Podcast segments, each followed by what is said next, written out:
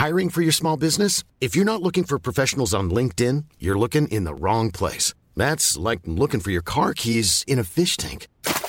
LinkedIn helps you hire professionals you can't find anywhere else, even those who aren't actively searching for a new job but might be open to the perfect role. In a given month, over 70% of LinkedIn users don't even visit other leading job sites. So start looking in the right place. With LinkedIn, you can hire professionals like a professional. Post your free job on linkedin.com slash people today. Bonjour, je suis Agathe Le Caron. Bienvenue dans Ex, le podcast qui vous parle d'amour au travers d'histoires toujours extraordinaires.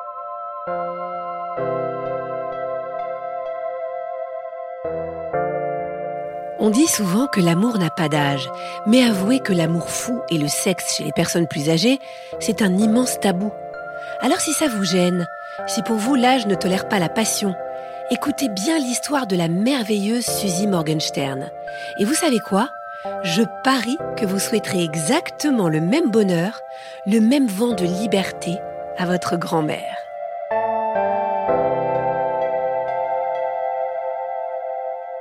Je suis née à Newark, dans le New Jersey. Newark est une des villes les plus moches des États-Unis.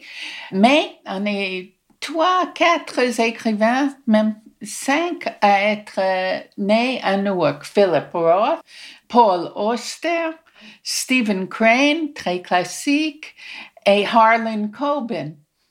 Je suis fière d'être née à Newark. Je ne me destinais pas à autre chose que de me marier, de trouver un petit bonhomme et de faire des gros bébés. On était la chair à marier parce qu'on parle des années 50 euh, en Amérique. On n'avait pas l'ambition d'avoir un métier. Moi, j'écrivais, j'étais l'intellectuel de la famille, j'ai toujours écrit, j'étais écrivain, mais je n'avais pas l'ambition d'écrire des livres et de devenir un, auteur.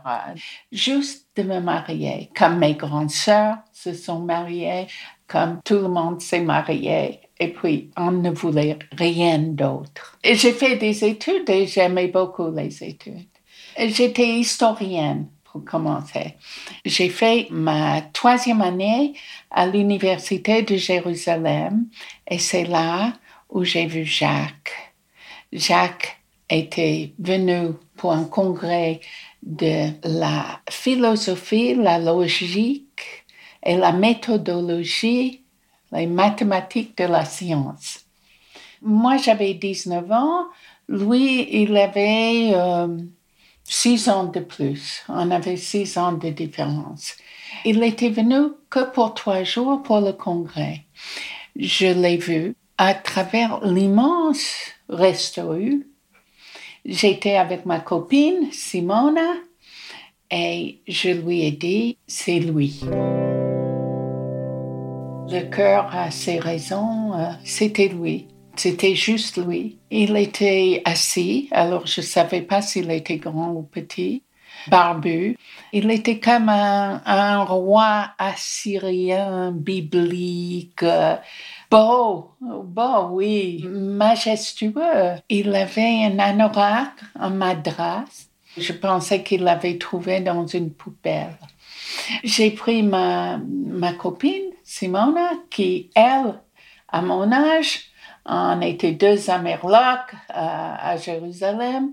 Elle est toujours célibataire. Je dis, tu le vois, tu le vois, tu le vois, c'est lui. Et elle a dit, où? J'ai dit, là. Elle me dit, Burke. Et j'avais mon plateau du petit déjeuner mon sac à livres, mon sac à main et ma copine. Et je suis allée direct, j'ai foncé sur lui, j'ai planqué mon, mon plateau juste devant lui. Je savais pas quelle langue il parlait. Et j'ai dit en hébreu, Shalom. Alors, il m'a regardé, euh, il m'a dit bonjour. Et ainsi, je savais qu'il était français. Simona, ma copine, était spécialiste français. Elle lui parlait en français et moi, je comprenais pas un seul mot. Je comprenais le bonjour. On a fait des tentatives de parler. Il nous a accompagnés après à nos classes en chantant Oh, près de ma blonde, il fait bon, fait bon, fait bon. J'étais pas blonde. Et ma copine était très choquée. Elle m'a dit, tu peux pas savoir la merde qu'il dit. Il m'a invité à sa conférence. Moi, j'étais convaincue. C'est moi qui portais l'espoir d'en faire quelque chose. D'ailleurs, j'avais demandé à ma grand-mère comment on sait si on aime quelqu'un? Et elle m'a dit, tu le verras, il sera là et tu sauras. Et c'était exactement comme ça. Je suis allée à sa conférence qu'il avait fait en anglais, mais ça pouvait être en chinois, les mathématiques euh, de la science. Et euh, j'étais très fière. Jacques était un polytechnicien, un brillant mathématicien. Il n'avait pas une chance de m'échapper. Il était victime de mon amour. Je crois que mon arme de séduction pour séduire, c'était mon intérêt. J'ai toujours été celle qui draguait. Euh, j'ai jamais fait tapisserie. Je ne suis pas belle. Je suis sociable, chaleureuse. Je l'ai communiqué.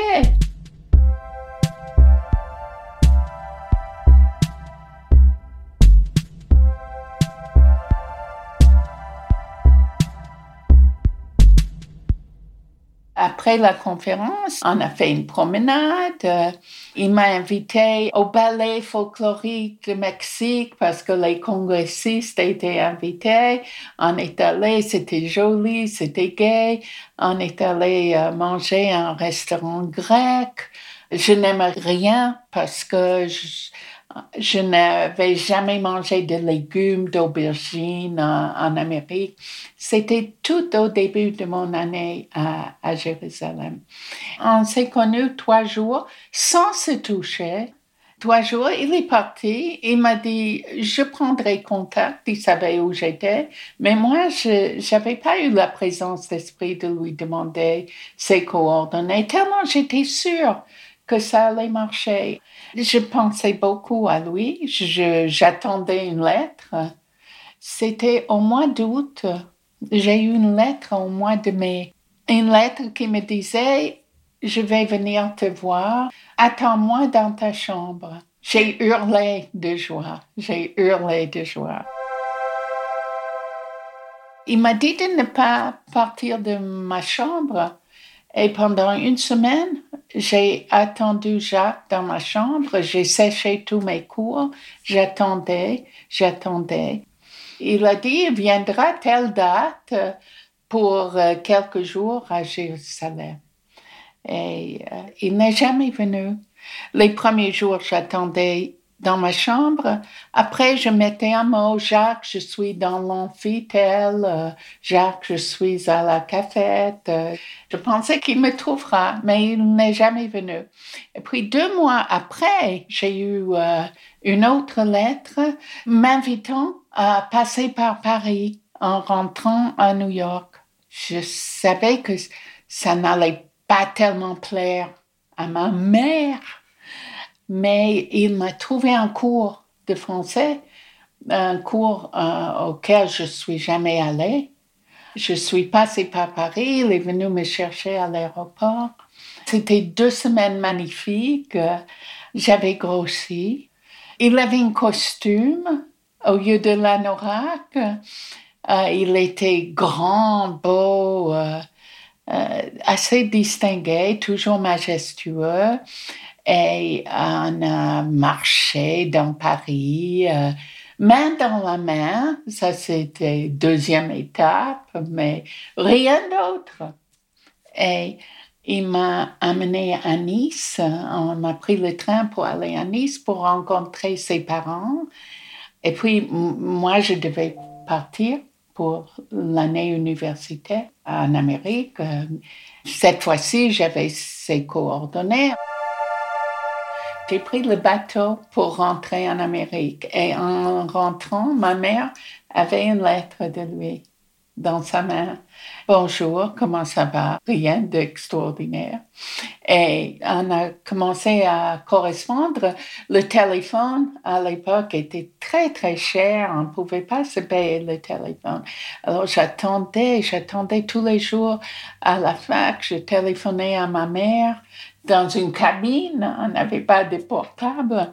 Et j'ai dit, il y a une lettre de Jacques. Et elle était tellement triste, elle a dit non. Et c'était très rare, toutes les deux semaines, des fois tous les mois, une lettre. C'était pas des lettres d'amour. Louis, c'était un paragraphe, moi, c'était deux pages. C'est moi qui, qui étais l'écrivain. Et euh, il est venu à Noël deux semaines euh, à Noël. Et puis, il est venu en juin. Et ma mère a dit, je peux organiser un mariage tout de suite. J'étais loin d'être enceinte, mais on aimait ce Jacques. Et ma mère a mis le grappin dessus. Et il a dit fête. Et elle a organisé un grand mariage. Elle a téléphoné à tout, tout le monde en disant, vous allez me dire oui ou non est-ce que vous venez au mariage de Suzy le 3 juillet? C'était un très beau mariage.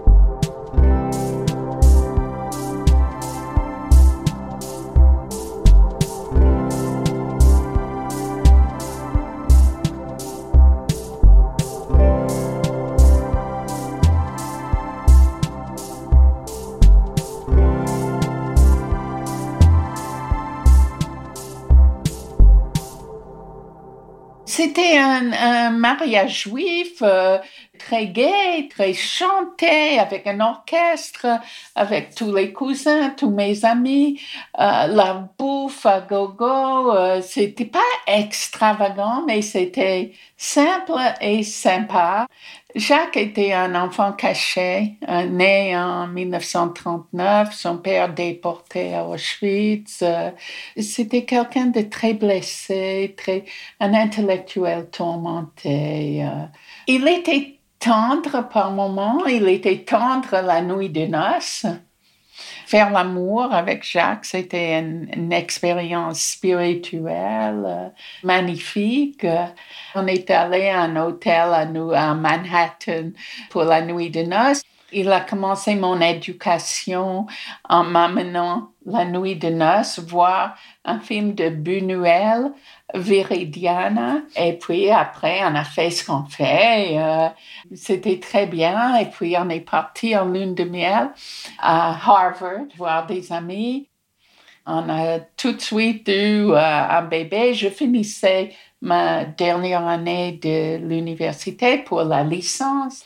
Et on a vécu chez mes parents pendant un an. Jacques était très malheureux. Il n'aimait pas l'Amérique. Les, les gens n'étaient pas français. Les gens ne parlaient pas français, ne mangeaient pas français et parlaient l'anglais comme les Français à l'époque, c'est-à-dire très mal, mais on n'avait pas le choix il n'était pas heureux et je me suis dit que si je veux garder le bonhomme et je voulais garder le bonhomme, j'irai chez lui. Et on est parti en France et Jacques est né à Nice. On est parti à Nice où il avait un poste à la fac de sciences. La vie à deux, le couple, j'étais complètement inconsciente et amoureuse euh, je faisais des immenses efforts de faire la cuisine. Ma mère n'a pas fait de cuisine, ma grand-mère n'a pas fait de cuisine. Je n'étais pas destinée à faire la cuisine non plus. D'ailleurs, quand ma mère venait nous voir, elle pleurait. Elle disait, oh, une jeune fille si prometteuse qui doit éplucher les légumes. J'avais un bébé et le lendemain de mon arrivée, Jacques m'a inscrit à la fac pour avoir les équivalences de mes diplômes. Et j'ai fait la licence, la maîtrise et un doctorat en littérature comparée. J'étais son pygmalion. Il ne voulait pas une femme à la maison et j'ai fait beaucoup d'études.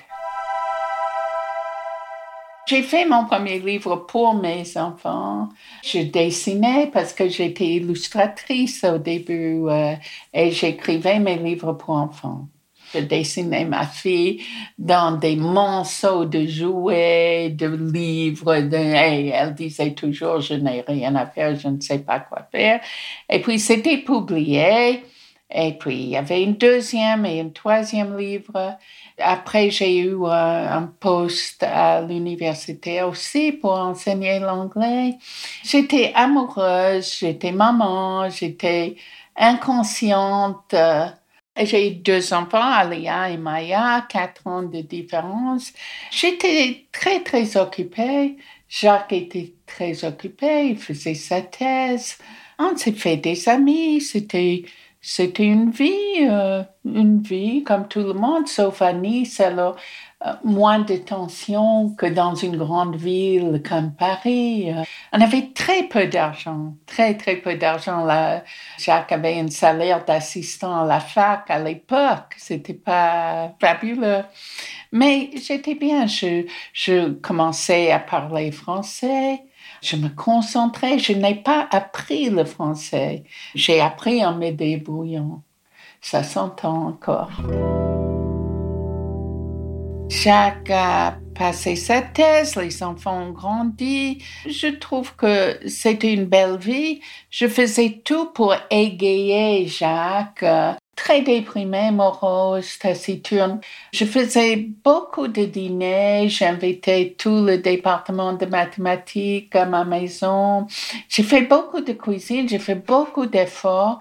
J'étais toujours en train de, d'essayer de prouver à Jacques qu'il n'a pas eu tort d'importer cette espèce d'amerloc. Comme j'ai dit, il était un enfant caché. Euh, son père déporté à Auschwitz. Il, a toujours été malade aussi. Euh, il avait des, ulcères terribles, des problèmes de digestion terribles. Et j'ai passé ma vie à le masser. Il avait une grande personnalité aussi. C'était un bout en train. Quand il y avait du monde, pas vis-à-vis -vis de moi, pas vis-à-vis -vis de mes enfants, mais quand il y avait du monde, à la maison et j'invitais beaucoup. Et puis, euh, Jacques est tombé très malade, très jeune. Il est mort à 54 ans, cancer de côlon.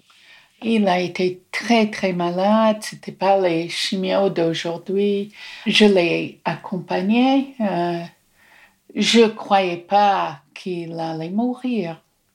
Mais il est mort et j'ai pleuré pendant dix ans, matin et soir, mais je fonctionnais le jour. J'avais mes livres, j'écrivais toujours, j'avais un poste à l'université.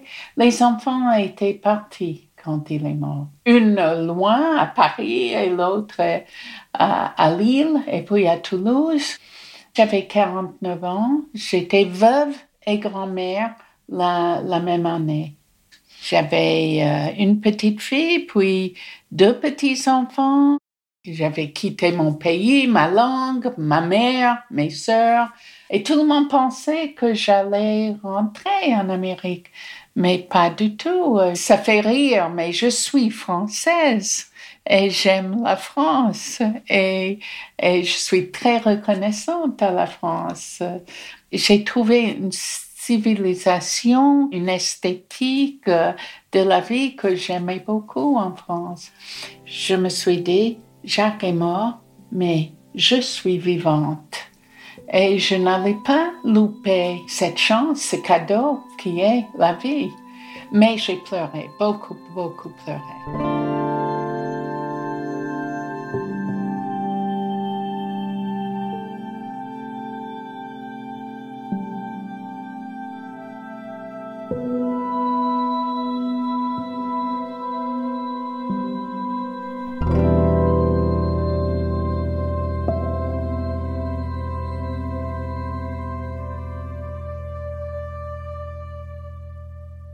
Ce qui me fait tenir, c'est la passion de d'écrire.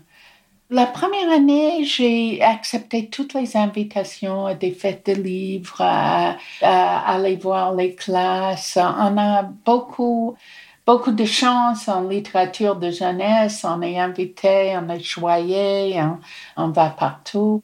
J'ai pris une année de congé de l'université et je partais tous les soirs dans un autre hôtel. Et c'était pas une très bonne idée. Je pensais fuir la solitude de la maison, mais j'ai multiplié la douleur des retours à la maison. Mais le temps fait son travail. J'ai pleuré, pleuré, mais un an, deux ans, trois ans, dix ans, j'avais donc 59 ans, quand mon gendre m'a dit, tu es encore potable. Il a mis mon profil sur un site web de rencontre. J'avais envie d'aimer de nouveau. J'avais envie de faire l'amour, très terriblement envie. Je sais la vie, c'est le cadeau de la vie. J'étais comme un ado. Je rentrais le soir de la fac et je, je lisais les lettres, je, je faisais la lèche vitrine des hommes et c'était, euh, c'était excitant. Hein. Puis j'étais invitée un jour en Suisse à Yverdon dans les collèges et j'ai beaucoup aimé. La Suisse était une sorte de choc culturel pour moi. C'était euh, civilisé, les voitures s'arrêtent pour te laisser traverser la rue. Euh, j'aimais beaucoup les filets de perche que je mangeais à chaque repas et euh, le lac de Neuchâtel. Et puis, sur le site web, il y avait un homme de Neuchâtel, alors que je revenais du lac de Neuchâtel, et j'ai cliqué dessus. Il était quand même plus âgé que moi. Il y avait une photo, mais la photo ne montrait pas ses immenses oreilles. Et Georges a des oreilles comme euh, des ailes. J'ai écrit je lui ai demandé s'il était circoncis. On est juif et c'était un site de rencontre juif. Et euh, il, il a répondu, tu vas pouvoir vérifier toi-même. Bon, j'étais plus vierge. J'ai pas trop de filtre. Hein. Je dis ce qui sort. On a commencé à s'écrire. Georges euh, me semblait simple, honnête très différent de mon mari intellectuel, grand, grand euh, homme de Renaissance qui lisait euh, autant de littérature que culture scientifique. Georges était veuf, moi j'étais veuve. Il semblait gentil. On s'écrivait euh, pendant quelques mois comme ça, gentiment. J'étais pas du tout amoureuse, euh, mais c'était une gentille amitié.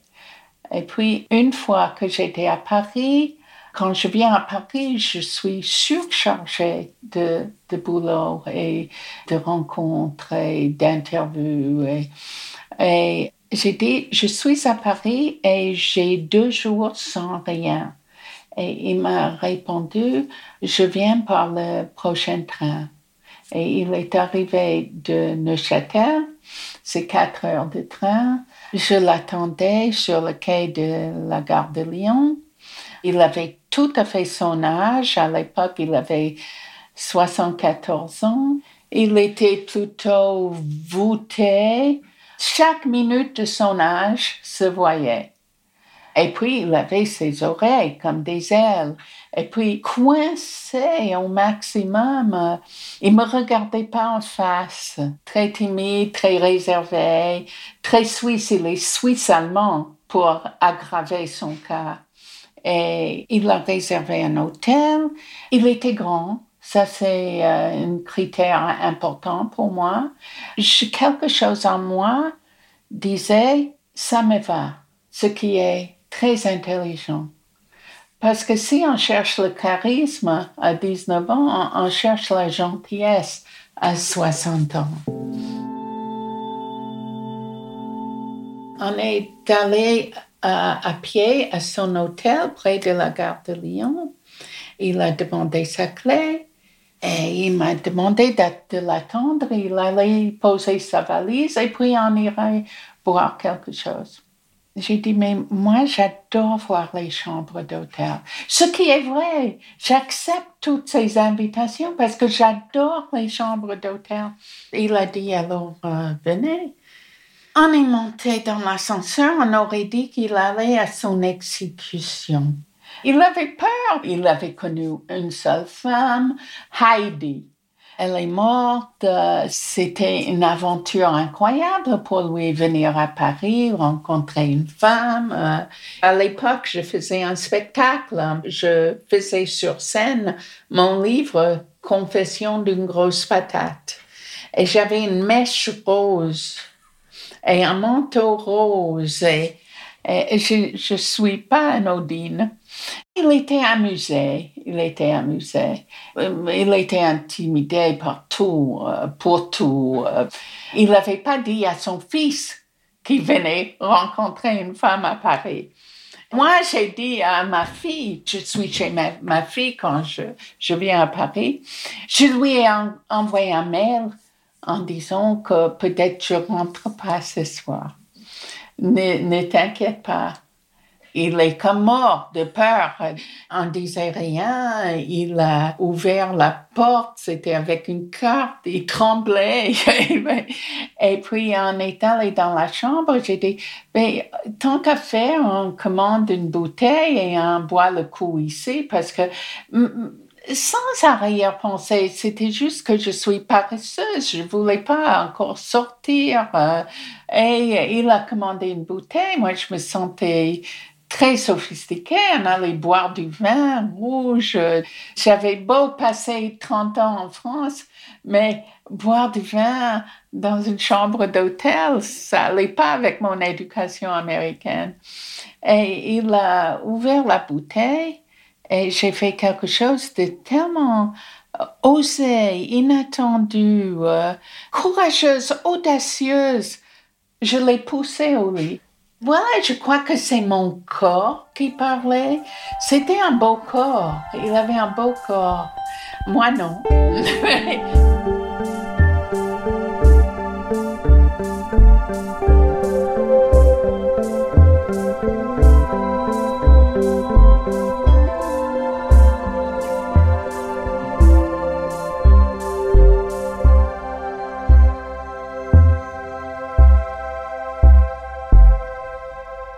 c'était juste un délice, les deux corps.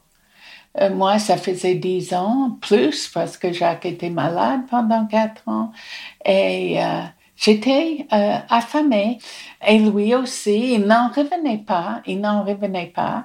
Mais je savais que si on allait boire quelque chose, il n'était pas passionnant, fascinant. Bon, on, on, boit un coup et au revoir, encore une rencontre, mais, mais sans suite. Et au lit, c'était autre chose. On a eu tout de suite un lien et il m'a dit que j'avais fait une très bonne action. Parce que si je devais l'attendre, euh, on aurait attendu dix ans avant qu'il puisse euh, m'approcher. Et alors j'ai fait cette bonne action, d'après lui, et euh, ça nous a beaucoup rapprochés. J'ai téléphoné à ma fille de la chambre d'hôtel, on n'avait pas de portable. Elle a pris le téléphone et elle m'a crié, maman, rentre immédiatement. Elle m'a grondé, mais qu'est-ce que c'est? Tu t'es folle. Et il y a un moment où les enfants deviennent les parents de leurs parents. J'ai dit, t'en fais pas, t'en fais pas. On a passé deux jours ensemble, quand même assez coincés quand c'était pas au lit. Il n'y avait pas tellement de, choses. Euh, oui, mais il y a toute, la, toute une vie à raconter au, début. Et puis, à la fin, quand je devais partir, on a fait quatre étapes pour l'avenir. Il allait venir chez moi à Nice. J'allais chez lui à Neuchâtel. Il allait rencontrer mes enfants, j'allais rencontrer les siens. Et on, a passé toutes les étapes.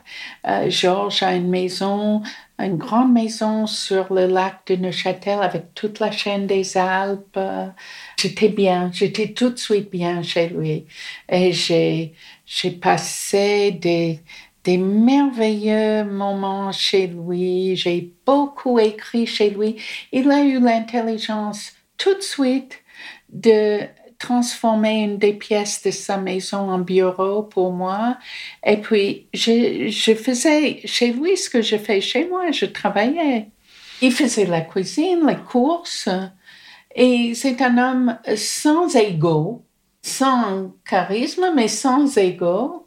Le but de sa vie, c'était de me faire plaisir. Ça continue. Ça fait 18 ans depuis la rencontre. On vit ensemble l'été. Il venait à Nice, j'allais en, Suisse, mais on n'a jamais vécu ensemble, pas plus que deux mois. Lui veut pas quitter sa vie en Suisse, moi je veux pas quitter ma vie en France. Et puis je suis très très prise. Je voyage partout dans le monde. Je suis pas prête à renoncer. Je suis écrivain avant d'être quoi que ce soit d'autre. C'est un bon équilibre et lui dit, il se sent plus jamais seul, il sait que je suis là. On se téléphone le matin et le soir, on s'écrit entre-temps et euh, il vient encore me rejoindre dans les fêtes de livres. La semaine dernière, merveilleuse fête de livres à Colmar, dans cette ville de contes de fées. Il est venu me rejoindre à Madrid, au Canada, à Montréal, à New York, euh, partout où je vais, euh, si peu, il, vient. Pour lui, c'est une vie euh, inattendu ou insoupçonné. Euh, il m'a donné la tranquillité, la sérénité, la paix, euh, la beauté de la Suisse, les montagnes. Chaque fois que je viens, il cherche un endroit merveilleux pour m'amener. Et ça, ça continue. Mais Georges a 90 ans. Et moi, j'ai bientôt 77. Alors, euh, on est heureux c'est vraiment un beau cadeau que la vie nous a offert et je n'arrive toujours pas à comprendre comment j'étais aussi perspicace pour savoir que cet homme, d'après tout, fade, est bon pour moi. J'adorais nos petits déjeuners, j'adorais. Euh, chaque fois que j'arrivais, il ouvrait une bouteille de champagne. Je ne bois pas seulement quand on est ensemble euh, de temps en temps. Oh, il est totalement attentionné. Et on est très à l'aise avec l'autre. Il n'y a pas de conflit, il n'y a pas de projet de vie, il n'y a pas d'enfant. C'est vraiment l'âge d'or mes enfants avaient un père euh, extrêmement beau, brillant. Euh, ils ne comprenaient pas. Mes sœurs, j'ai dit à Georges que certains princes doivent tuer le dragon pour la princesse. Toi, il faut que tu rencontres mes sœurs.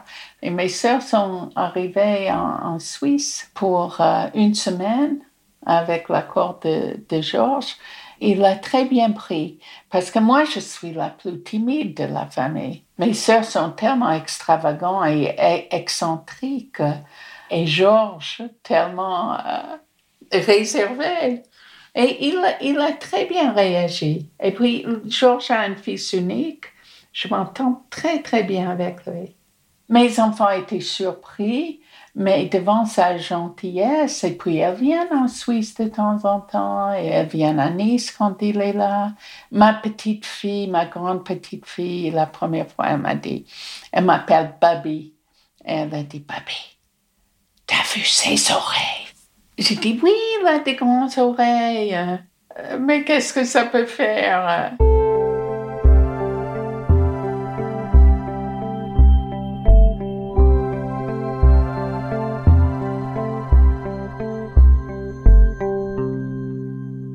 Je lui ai proposé d'écrire notre rencontre à quatre mains, ce qui a donné le livre Fleurs tardives qui a eu pas mal de succès.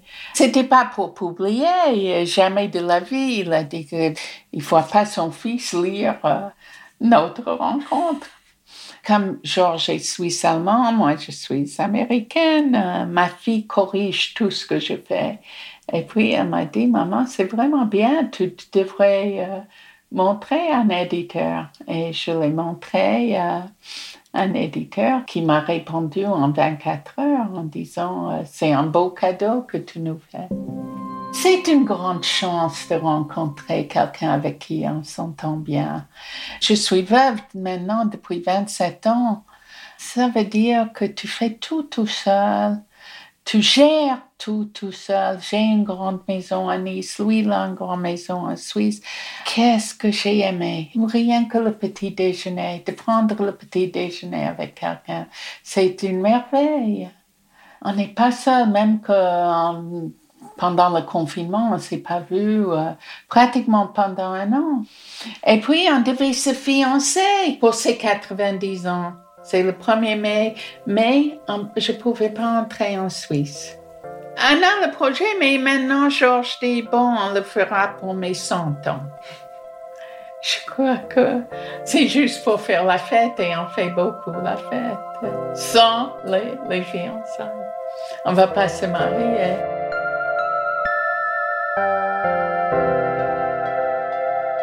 Je peux dire à tous les gens qui sont seuls de s'y mettre parce qu'il y a plein de gens bien qui sont seuls. C'est tellement bien d'avoir un partenaire avec qui on peut sortir, aller se promener, aller au restaurant. La sexualité change avec l'âge, mais c'est toujours là. J'encourage euh, tous les gens seuls de faire l'effort. Alors oui, euh, allez-y, euh, allez-y. ces, plateformes, ces sites web existent parce que mon âge, on va pas dans les bars, on va pas dans les lieux où on peut rencontrer des hommes.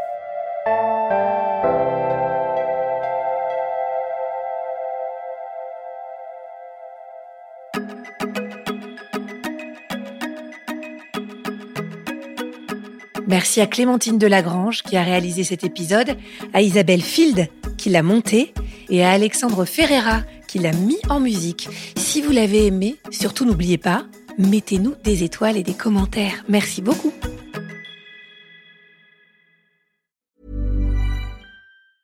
Mom deserves the best, and there's no better place to shop for Mother's Day than Whole Foods Market. They're your destination for unbeatable savings, from premium gifts to show-stopping flowers and irresistible desserts. Start by saving 33% with Prime on all body care and candles. Then get a 15-stem bunch of tulips for just $9.99 each with Prime. Round out Mom's menu with festive rosé, irresistible berry chantilly cake, and more special treats. Come celebrate Mother's Day at Whole Foods Market.